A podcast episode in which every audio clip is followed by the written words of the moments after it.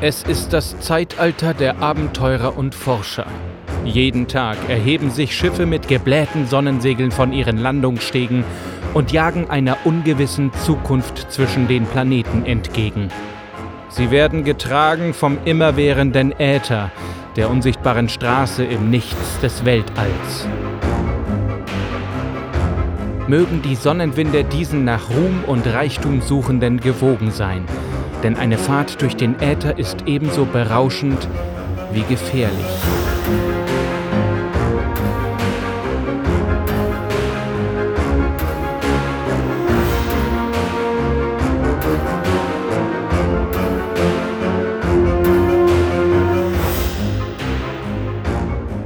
Die Steampunk-Chroniken Episode 5 Den Tod falsch einsortiert.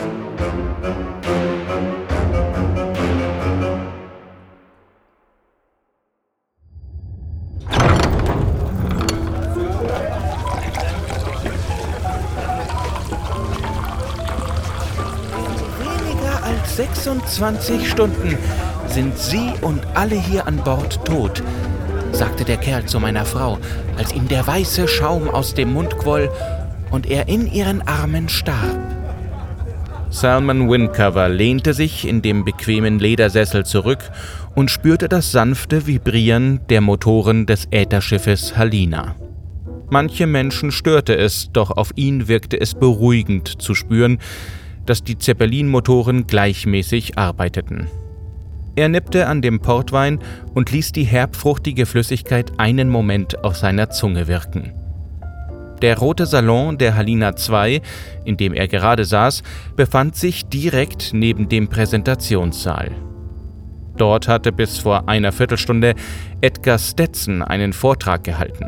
Der Edgar Stetson, der nun ihm gegenüber saß und mit jenem Satz über seine Frau damit begonnen hatte, eine sehr spannende Geschichte zu erzählen.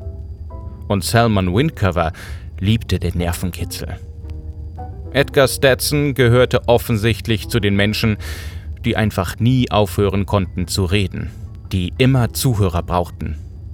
Er hatte eben erst seinen Vortrag über integrale Ordnung in strukturierten Zettelsammlungen durch die Unterstützung von Suchanfragen mittels feinmotorischer Räderwerke gehalten.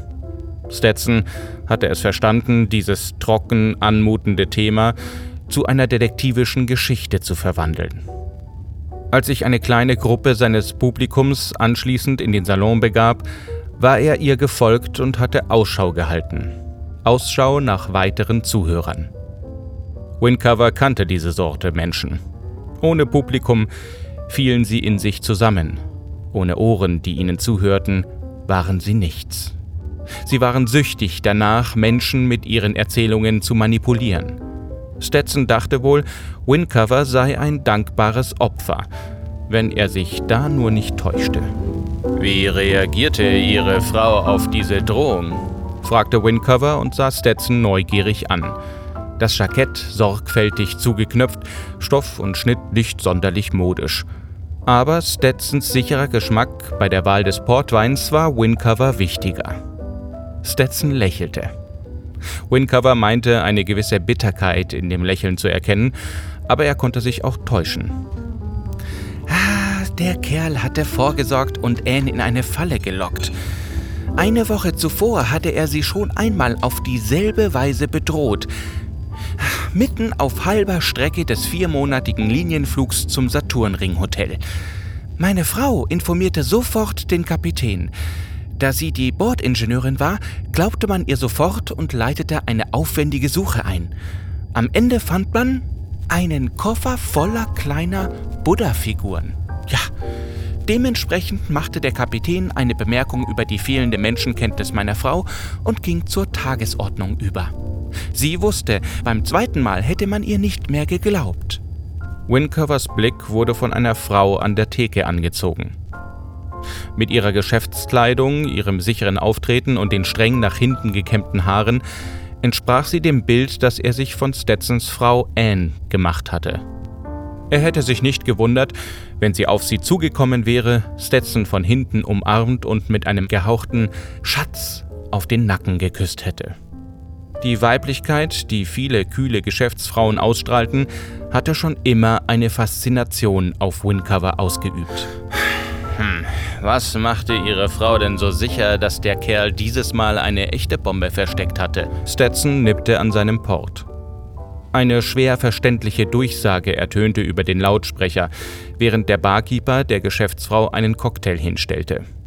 Sie nahm ihn, ignorierte den anzüglichen Blick des Barmannes und setzte sich in den hinteren Bereich des Salons. Eine gute Frage, mein Herr. Der Kerl hatte ihr gesagt, dass es von Anfang an sein Plan gewesen war, ihre Glaubwürdigkeit zu zerstören.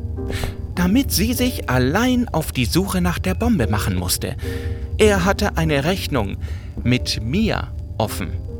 Er wollte, dass der Erfolg ihrer Suche auch von mir abhing und der Misserfolg mich mitschuldig an ihrem Tod machen würde. Alles hing von unserer Verbindung über Ätherfunk ab.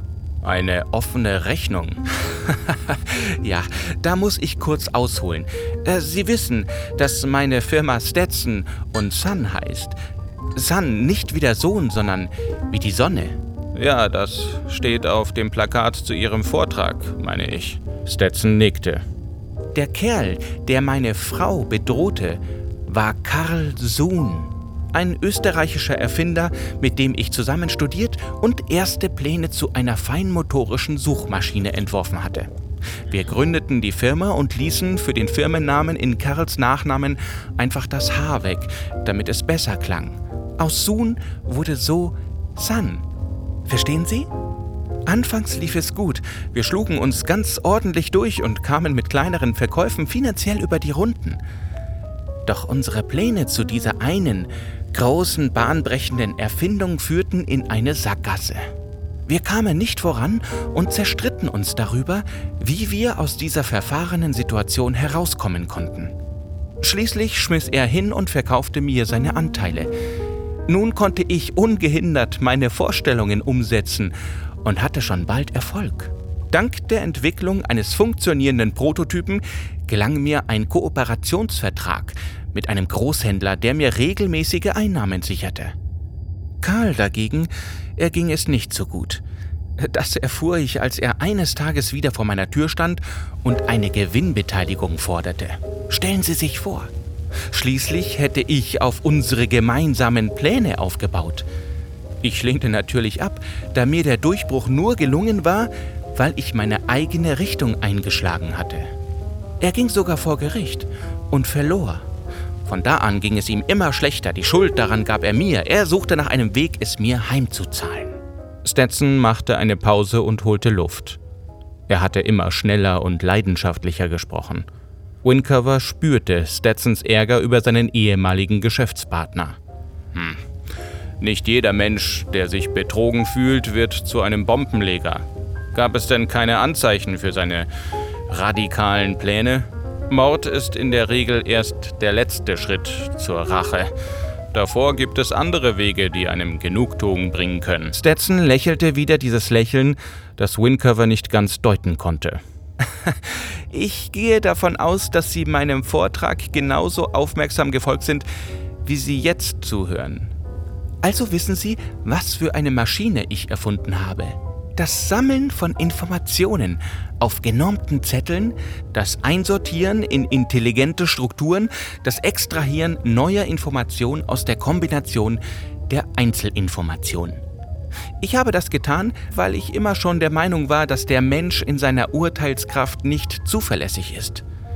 Er verarbeitet die ihm gegebenen Informationen nicht äh, objektiv, Stattdessen geht der Mensch mit einem vorgefassten Urteil an die Dinge heran und sucht nach Bestätigung seiner Meinung. Kurz gesagt, wenn man etwas sucht, findet man es auch.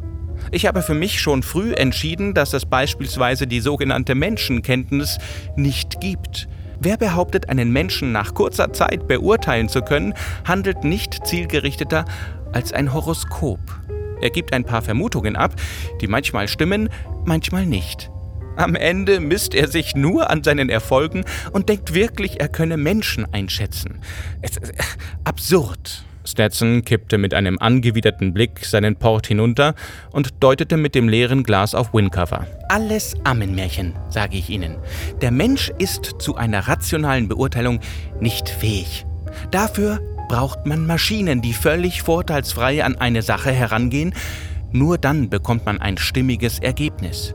So eine Maschine zu bauen, war schon immer mein Traum. Wenn Sie also fragen, ob ich Karls Absichten früher hätte erkennen können, sage ich nein. Für mich war Karl zwar ein hitziger Ingenieur, aber eben doch ein Ingenieur, kein Verbrecher. Ich habe seine Absichten nicht kommen sehen, da ich nicht im mindesten mit ihnen gerechnet hätte. Er schüttelte den Kopf. Im Nachhinein ist man immer klüger und erkennt auf einmal die Zeichen, nicht wahr? aber man sieht sie eben nur mit dem Wissen, was aus Karl geworden war. Wincover kippte nun auch seinen restlichen Port ganz gegen seine Gewohnheit in einem Zug hinunter. Generell entsprachen die Ansichten dieses Stetson so überhaupt nicht Wincovers Überzeugungen. Man könne Menschen nicht einschätzen, dürfe seinem Urteil nicht trauen. Sein halbes Leben hatte Wincover doch daran verdient, Menschen einzuschätzen. Dieser Stetson schien sich da in etwas verrannt zu haben.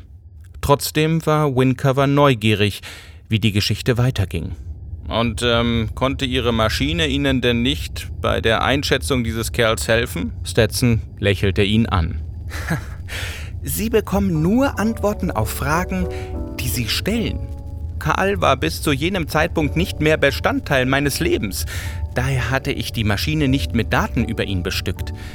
Er war buchstäblich ein unbeschriebenes Blatt für meine Maschine. also ist Ihre Maschine doch nicht allwissend.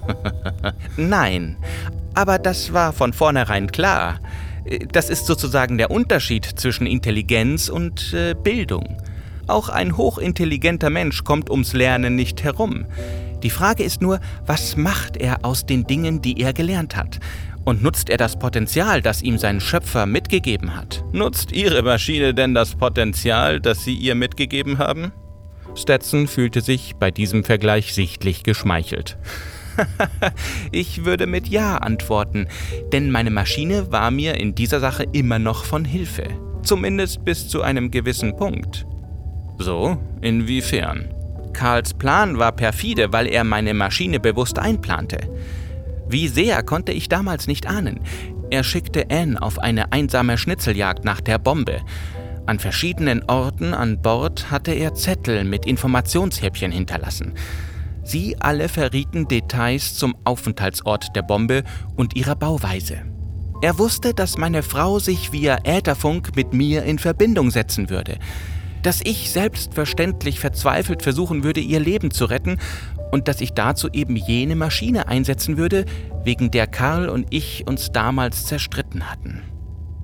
Stetson gab dem Kellner einen Wink mit dem Glas. Dieser kam sofort mit der richtigen Flasche Portwein an und schenkte nach. Stetson drückte ihm ein Euro-Pfundstück in die Hand. Der Kellner verbeugte sich elegant und nickte auch Wincover kurz zu, bevor er zur Bar zurückging. Wincover schätzte diese Fluglinie und ihr Personal. Ausgebildete Leute, die ihr Handwerk noch verstanden. Sie waren immer zur Stelle, wenn man sie brauchte. Stetson bemerkte seinen Blick. Gutes Personal, was? Meine Frau flog damals übrigens mit derselben Fluglinie auf der Migdal, einem Schwesternschiff der Halina II. Sie kannte viele der Angestellten. Etliche halfen ihr hinter dem Rücken des Kapitäns und vertrauten ihrem Urteil trotz des ersten Fehlgriffs. Gemeinsam arbeiteten wir ein Profil heraus, um uns mit den vorhandenen Informationen von Karl weiter heranzutasten. Wie groß eine Bombe sein musste, die man an Bord schmuggeln konnte und ob sie dort vielleicht erst zusammengebaut wurde. Wir kamen zu dem Schluss, dass sie so oder so nicht sehr groß sein konnte. Wie viele Orte also gab es, an denen eine relativ kleine Bombe platziert werden musste, um in der Lage zu sein, das gesamte Schiff zu zerstören. Denn Sie erinnern sich, davon hatte Karl ja gesprochen, von der Vernichtung aller. Es gab nur wenige neuralgische Punkte, die diese Bedingung erfüllten. Etliche halfen ihr bei der Suche, gingen mit uns die Pläne noch einmal durch, als die erste Suche erfolglos blieb. Windcover stutzte. Also, ähm, kann so eine Suche denn unbemerkt bleiben? Muss der Kapitän da nicht irgendwann Lunte riechen? Weiß Ihr Vorgesetzter denn alles, was in der Firma vorgeht? Ich arbeite eher im Außendienst. Daher ist der Kontakt zu ihm eher lose. Nicht das Schlechteste, keineswegs. Ich hatte in meiner Lehrzeit den Büroleiter in meinem Rücken sitzen. Da gab es Szenen, die habe ich bis heute nicht vergessen. Aber lassen wir das. Ähm, betrachten Sie allein die Größe des Schiffes, das uns beide in diesem Moment zur Station auf den Jupitermond Ganymed bringt. Spüren Sie die gewaltige Kraft der Turbinen, die diesen Koloss antreiben. Dieses Schiff ist nichts anderes als eine mobile Stadt. Bei diesen Dimensionen können Sie nicht alles kontrollieren. Windcover wollte etwas entgegnen, verkniff es sich aber, als Stetson abwehrend die Hand hob.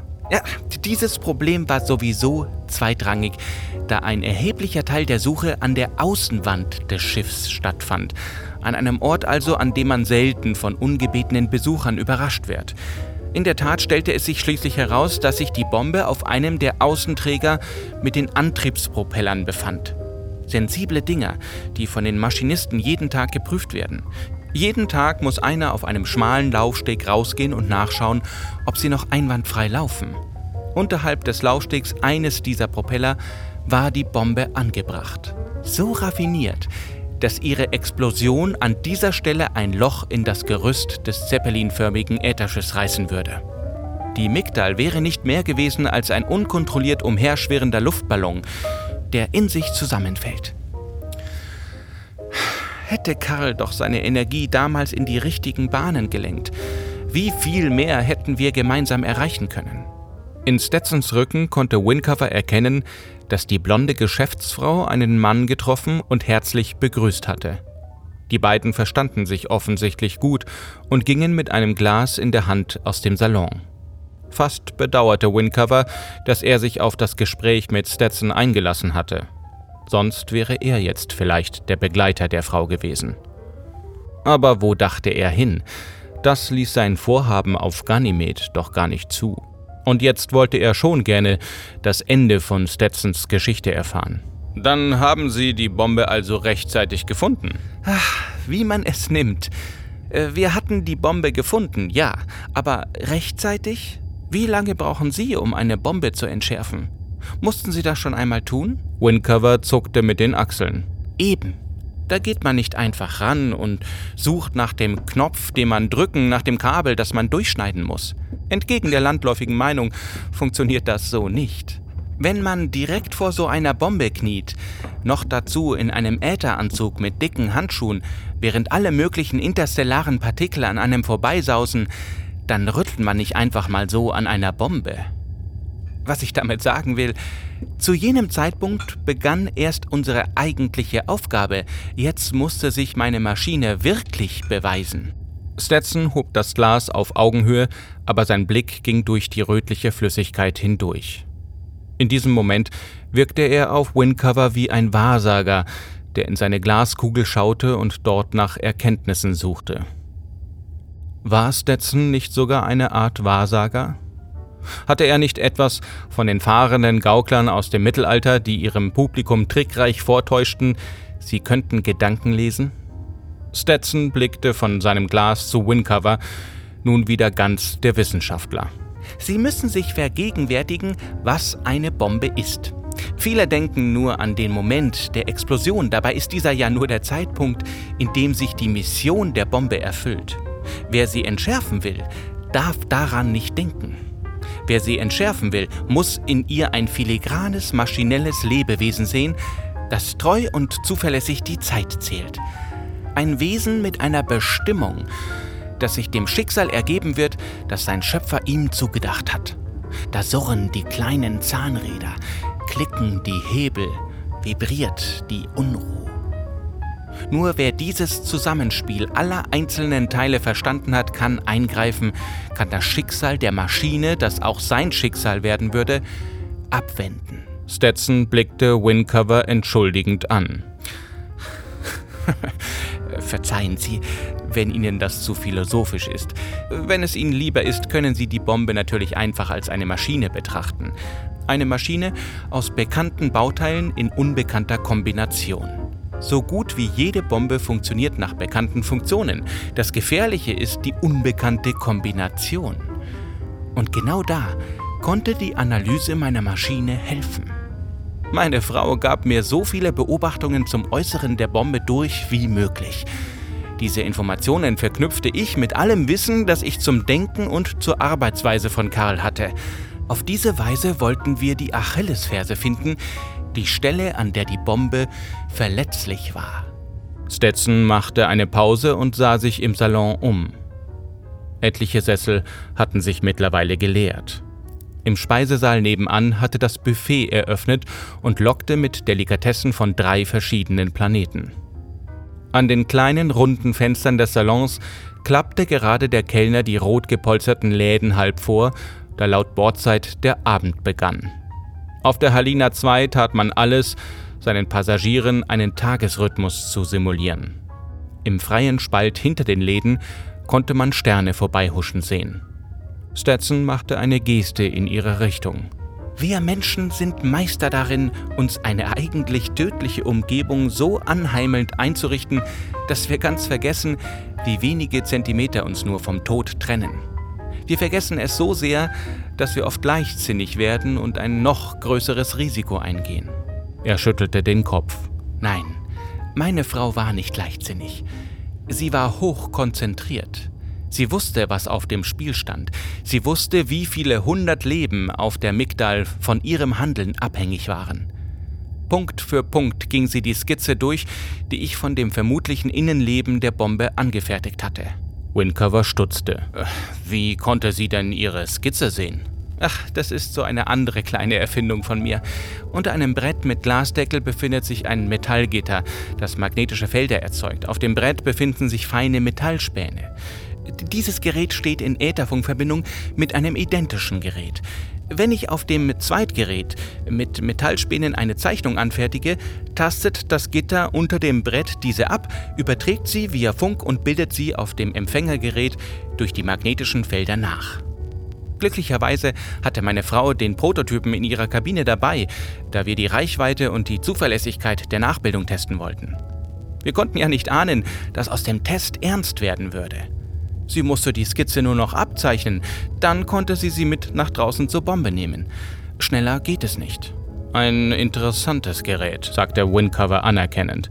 Warum haben Sie das noch nicht veröffentlicht? Stetson winkte ab. Es ist sehr kompliziert zu bedienen, muss immer völlig waagerecht aufgestellt werden und versagt leider oft den Dienst. Wer will schon ein Gerät kaufen, das oft nicht funktioniert? Was? Äh, bis zur Serienreife gibt es noch viel zu tun. Aber dank dieses Geräts hatte Ihre Frau also den vermutlichen Bauplan der Bombe. Das kann man so sagen, ja.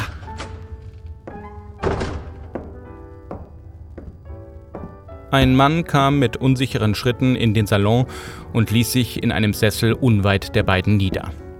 Wincover war sich nicht ganz sicher, aber er glaubte in ihm den Mann zu erkennen, der vorhin mit der kühlen Blonden weggegangen war. Der hatte sicher schnell betrunken, wenn er es war. Ach was. Wincover ärgerte sich, dass er sich heute so leicht ablenken ließ. Es war nicht gut, so leichtfertig zu werden. Nicht bei seinen Jobs. Was kam dann? fragte er Stetson. Anne fing mit dem Entschärfen an. Meine Erfindung hatte schließlich eine klare Empfehlung gegeben. Meine Frau arbeitete sich vor, löste Schraube um Schraube. Wir berieten uns über jeden Schritt. Es fällt verdammt schwer, sich zu konzentrieren, wenn das Leben der eigenen Frau auf dem Spiel steht und man nicht bei ihr ist. Hm, Karl hatte also erreicht, was er wollte, sagte Wincover. Ja, fast. Es fehlte nur noch das i-Tüpfelchen seines Plans. Er wollte mir beweisen, dass ich einen Denkfehler gemacht hatte. Und er hatte recht. Wincover wurde aus Stetson nicht schlau. Er hatte versucht, wie man es als Zuhörer automatisch tat, das Ende der Geschichte zu erahnen. Erzählte Stetson ihm hier eine Tragödie oder kam er im allerletzten Moment mit einem Happy End um die Ecke? Stetsons Tonfall hatte den gleichen eifrigen und engagierten Klang, der seinen Vortrag zu einem Genuss gemacht hatte. Aber was beim Vortrag über eine Maschine angebracht war, wirkte bei der Geschichte über die Todesgefahr, in der die eigene Frau geschwebt hatte, gefühllos. Stetson ließ sich einfach nicht in die Karten schauen. Nun spann Sie mich nicht länger auf die Folter, drängte Wincover. Ich gebe auch noch eine Runde Portwein aus. Er winkte dem Kellner zu, der sich an der Theke mit der Reinigung der Mockermaschine die Zeit vertrieb. Stetson sah Wincover wie ein Professor an, der sich über einen frechen Einwand eines seiner Studenten ärgerte. Dann gab er sich einen Ruck. Sie haben recht. Ich sollte aus dieser Situation keine heischende Geschichte machen. Kurz und gut, am Ende landeten wir doch bei der Frage Knopf oder Kabel. Beziehungsweise in diesem Fall soll Anne das kleine Rad blockieren oder das große. Unglücklicherweise gab meine Maschine hierfür einen expliziten Rat. Unglücklicherweise? Ja, denn wir folgten dem Rad. Meine Frau blockierte gerade das kleine Rad mit einem Draht und kommentierte dies, als ein hohes Pfeifen scharf in meine Ohren drang, gefolgt von einem geradezu wütenden Rauschen. Sie. Sie. Stetson stockte heiser. Er konnte nur mit leiser Stimme fortfahren. Ich habe nie mehr von ihr gehört. Die Bombe war explodiert und hatte alle an Bord in den Tod gerissen.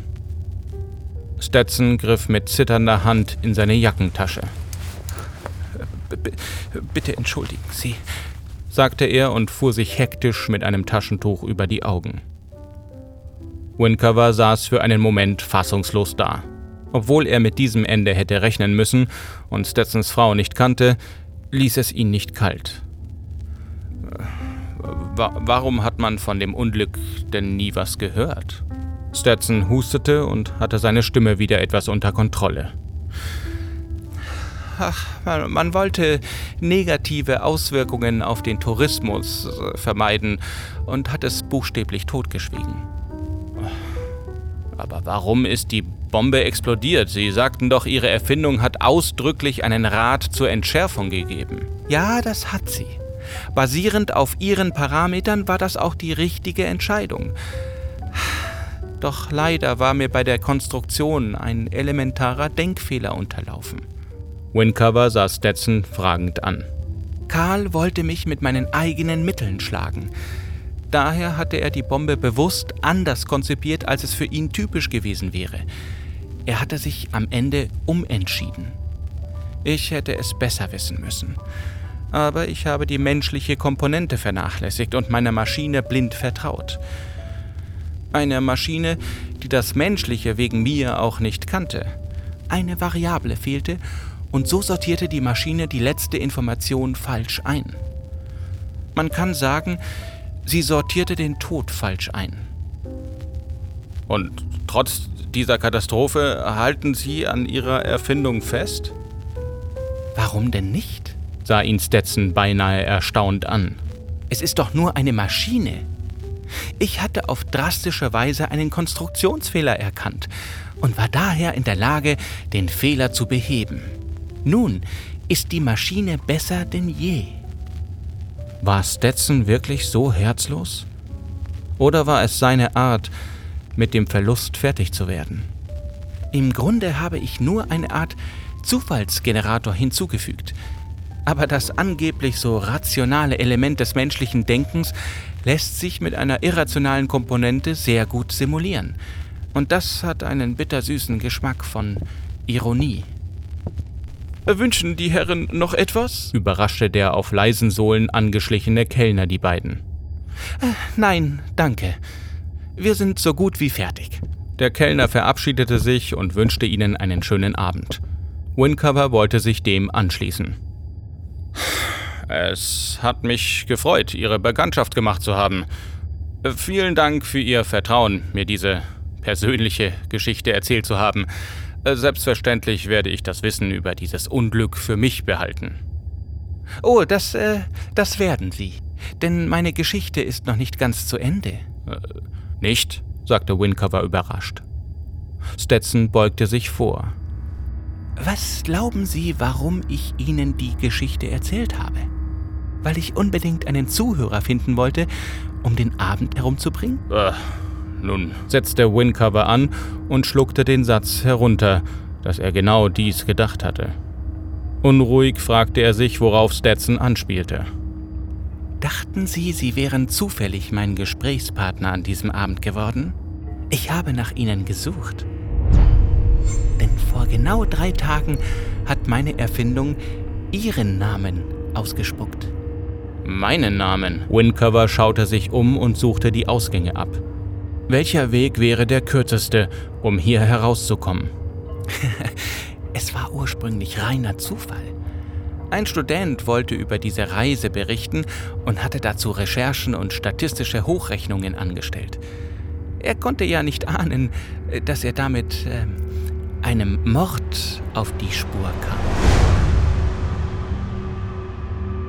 Ich denke, es wird am besten sein, wir beenden das Gespräch hier. Wenn Sie vorhaben, als freier Mann auf Ganymed dieses Schiff zu verlassen, wäre es für Sie das Beste, sitzen zu bleiben.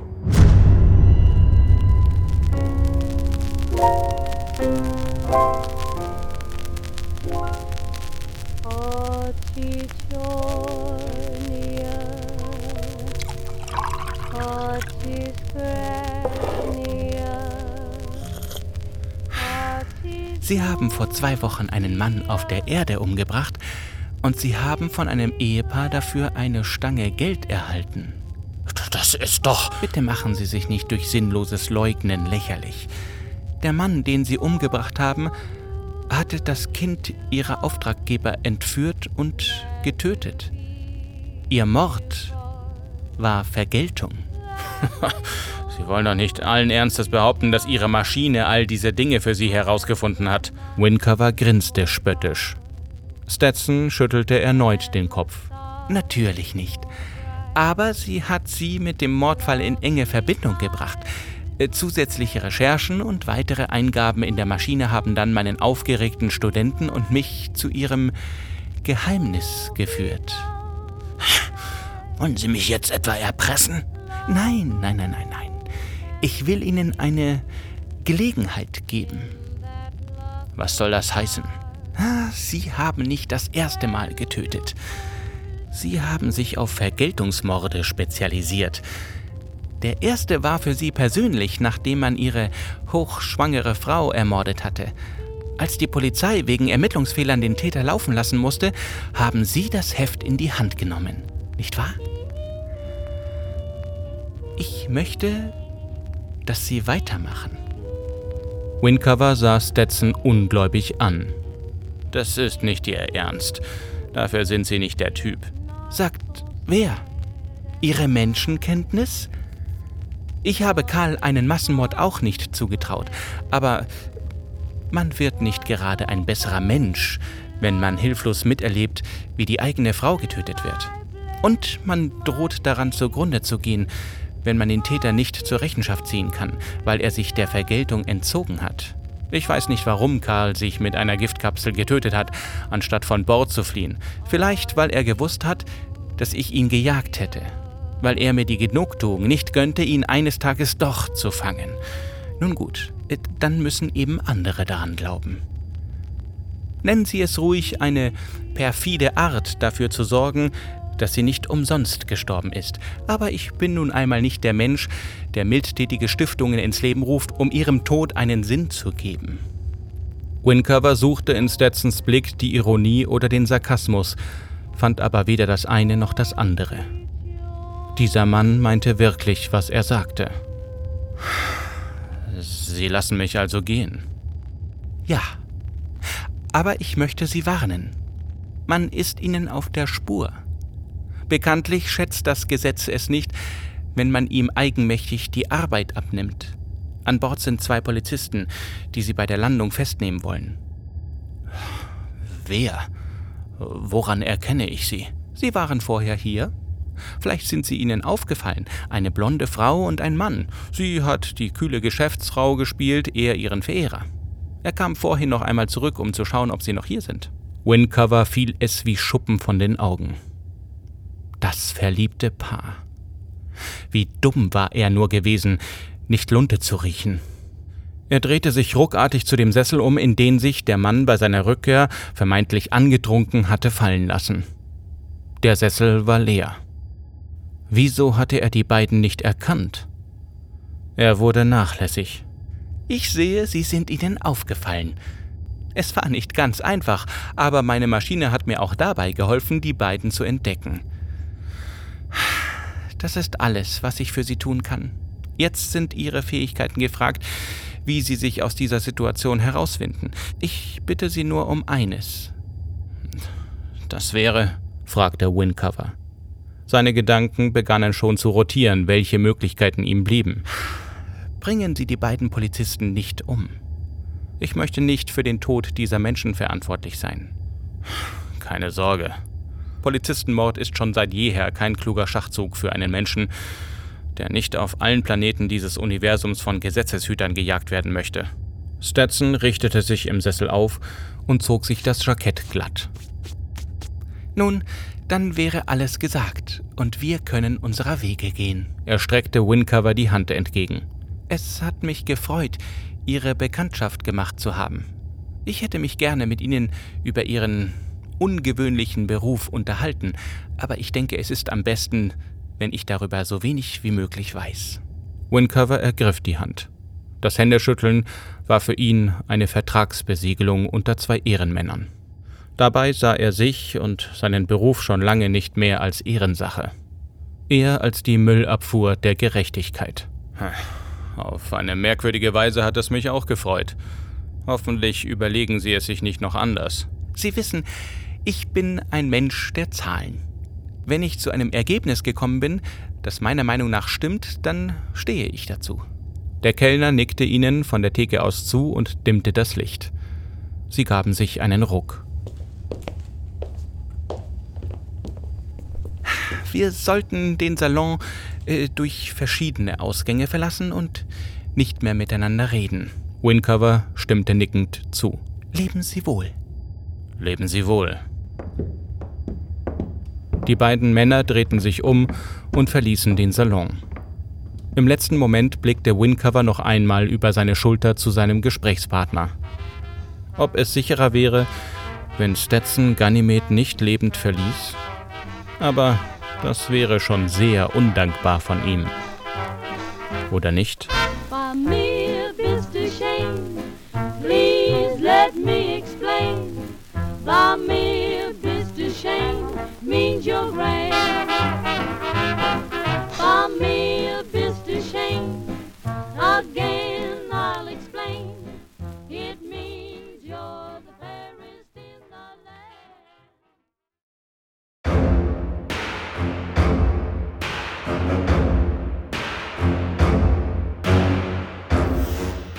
Das war Den Tod falsch einsortiert von Andreas Wolz.